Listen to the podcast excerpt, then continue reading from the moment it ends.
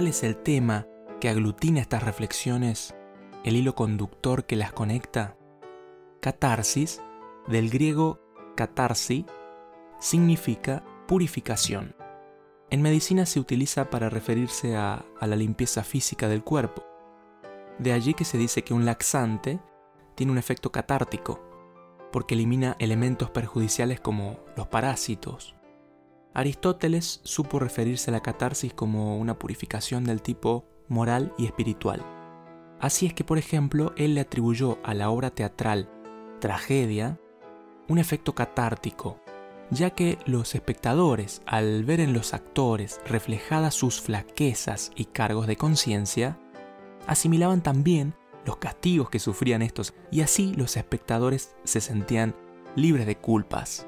En botánica se usó la palabra para referirse al acto de podar un árbol y eliminar de él raíces secas, limpiándolo, ¿no? En psicología se utiliza para referirse al hecho de desahogarnos. También tiene que ver con esto de administrar de forma asertiva la ira y las emociones en general. ¿Cuántas veces nos ocurre que al ver una película nos sentimos transformados, ya sea por medio de la liberadora risa o a través de una lágrima profunda y amarga. En cualquier caso, no podemos evitar ser afectados por esas historias, que nos interpelan hasta los huesos.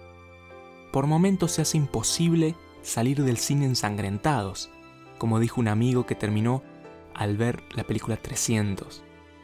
En ocasiones nos quedamos con un sorbo amargo de indignación que cuesta tragar, y en otras nos vemos envueltos por una sonrisa de oreja a oreja al observar cómo el villano recibe su merecida recompensa.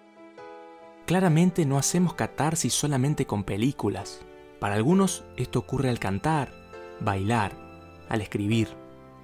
En un mundo de malas caras, de caras largas, una sonrisa nos produce catarsis una charla profunda con ese amigo o amiga entrañable que sabe escucharte y que te entiende. No es como esas personas que te absorben la energía en solo un minuto y que no saben escuchar. Para una mamá se trata de ir a trabajar, sencillamente, y dejar en casa a sus inagotables hijos, hacer un deporte, ir al gimnasio o golpear fuertemente una bolsa de boxeo. Quizás para una pareja que tuvo un día de mucho estrés, se trata de una noche de pasión. El silencio para apalear el bullicio. En conclusión, es purgarnos de eso que nos saturaba. Dar un grito o llorar. Que te abracen muy fuerte. Desconectarnos. Es respirar aire fresco, bien hondo, después de haber estado encerrados durante un año y medio en cuarentena para quien trabajó toda su vida, es el dulce momento de retirarse a disfrutar otra etapa de su vida. Para mi pequeña hija, ir a la escuela es hacer catarsis, porque deja por un rato a sus papás para hacerse de amiguitos nuevos.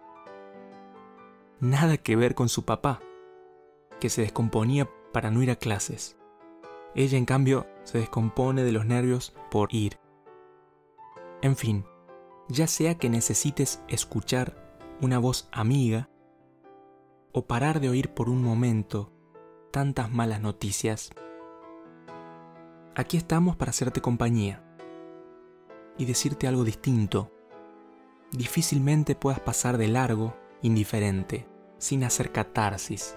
Solo espero que no te provoquemos ganas de ir al baño, porque pretendemos ser un laxante para el alma y el corazón, no tanto para el cuerpo. Si te queda alguna duda sobre el título de estas reflexiones, o quieres volver a escuchar este mensaje o alguno de los anteriores, escríbenos a catarsis.charlasinter.com.ar. Resumimos en una sola frase, pero genial frase que leí por ahí. Si te duele, conviértelo en música, en pintura, en libro, en danza, en abrazos, en llantos pero jamás permitas que el dolor se quede adentro. Ese es el lema de esta serie de mensajes.